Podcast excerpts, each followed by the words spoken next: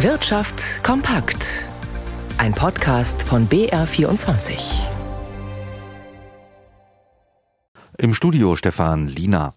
Nicht die großen Konzerne bieten die meisten Arbeitsplätze in Deutschland, sondern der Mittelstand.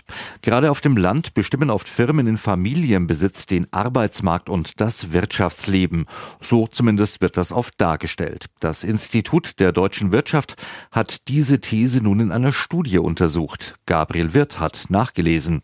Der ländliche Raum in Bayern wird von Familienunternehmen geprägt. Mit 59 Prozent ist Bayern fünf Prozentpunkte über dem Bundesdurchschnitt, wie die IW-Studie zeigt. Und sie zeigt auch, dass in den bayerischen ländlichen Regionen die Arbeitslosigkeit im vergangenen Jahr mit zweieinhalb Prozent deutlich niedriger war als im Durchschnitt. Da lag sie deutschlandweit im ländlichen Raum bei 4,1 Prozent.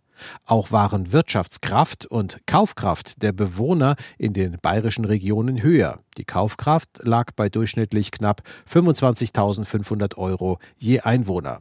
Gibt es mehr Familienunternehmen, steige die Kaufkraft und das Bruttoinlandsprodukt in dieser Region, so Studienleiter Hanno Kempermann vom IW, der auch auf die politischen Folgen hinweist. Gerade ländliche Räume hatten lange Zeit in Deutschland eine demokratiestabilisierende Funktion aufgrund der erfolgreichen Wirtschaft dort.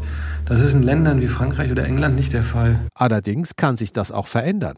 Im Landkreis Sonneberg in Thüringen wurde vor kurzem ein AfD-Landrat gewählt. Für Kempermann sei ein wichtiger Grund eine wahrgenommene Unsicherheit über die zukünftigen Arbeitsplätze. Der Landkreis Sonneberg ist nämlich besonders betroffen von der großen Transformation, weil dort viele Beschäftigte in energieintensiven Branchen oder der Automobilindustrie arbeiten. Außerdem ist Sonneberg ein Kreis, in dem sehr wenige Unternehmen familiengeführt sind, wie die EW-Studie zeigt. Die Generation Z der 18 bis 24-Jährigen interessiert sich überdurchschnittlich stark für Aktien und Finanzmärkte. Doch wie gut kennen sich die jungen Anleger tatsächlich aus? Eine Umfrage zeigt, beim Finanzwissen der Generation Z gehen Selbsteinschätzung und Realität zum Teil auseinander. Tobias Brunner hat sich eine entsprechende Umfrage angesehen. In Sachen Finanzen macht der Generation Z niemand so schnell etwas vor. So schätzen sich jedenfalls viele von ihnen selbst ein. Gut informiert seien sie über die Aktienmärkte. Das haben 40 Prozent der Befragten angegeben. Das sind deutlich mehr als in anderen Altersgruppen in der repräsentativen Umfrage von Union Investment. Doch wenn es dann um konkrete Inhalte geht, werden Wissenslücken sichtbar. Ein Beispiel.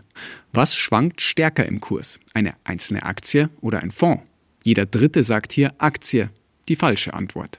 Schließlich investiert ein Fonds viel breiter in verschiedene Aktien und gleicht damit Schwankungen aus. Die anderen Altersgruppen waren bei solchen Fragen besser informiert. Zu dieser Mischung kommt auch noch dazu, dass die 18- bis 24-Jährigen der Generation Z bereit sind, überdurchschnittlich viel Risiko einzugehen. Doch allzu viele Spekulationen, zum Beispiel auf Kryptowährungen, können zu Verlusten und Frust führen. Eine mögliche Erklärung für diese ungünstige Kombination? Die Art, wie sich die jüngeren Anlegerinnen und Anleger informieren. Zwar spielen auch bei ihnen Bank- und Finanzberater die wichtigste Rolle, doch häufiger als andere nutzen sie auch soziale Medien und Internetforen dafür. Und dort stehen leider schon mal nützliche Tipps direkt neben ausgemachtem Unsinn. Und wir blicken noch an die heutigen Finanzmärkte zu Ralf Schmidberger in unserem Börsenstudio. Am deutschen Aktienmarkt wird ja heute zwischen den Jahren gehandelt. Was sind denn da die wichtigsten Themen, Ralf? Ja, so richtige Themen gibt es gar nicht. Es gibt kaum Impulse, wenig Nachrichten aus den Unternehmen, wenig Konjunkturdaten. Die Umsätze sind insgesamt dünn, weil die Anleger eben oft im Urlaub sind, gar nicht handeln jetzt über diese Feiertage und über den Jahreswechsel hinaus. Und das führt dazu, dass eben, wenn so wenig gehandelt wird, schon kleinere Käufe reichen, um die Kurse und Aktienindizes zu bewegen.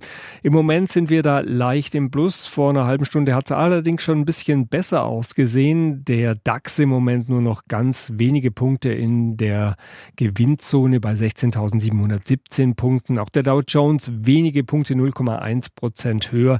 Der Nasdaq ist jetzt sogar wenige Punkte ins Minus gerutscht. Ist. Man sieht also, es tut sich nicht allzu viel unterm Strich, aber die Grundstimmung würde ich mal als grundsätzlich positiv bezeichnen. Schauen wir zum Euro, zum Devisenmarkt. Da der Euro, der ist deutlich im Aufwärtstrend heute und steigt über einen Dollar 11.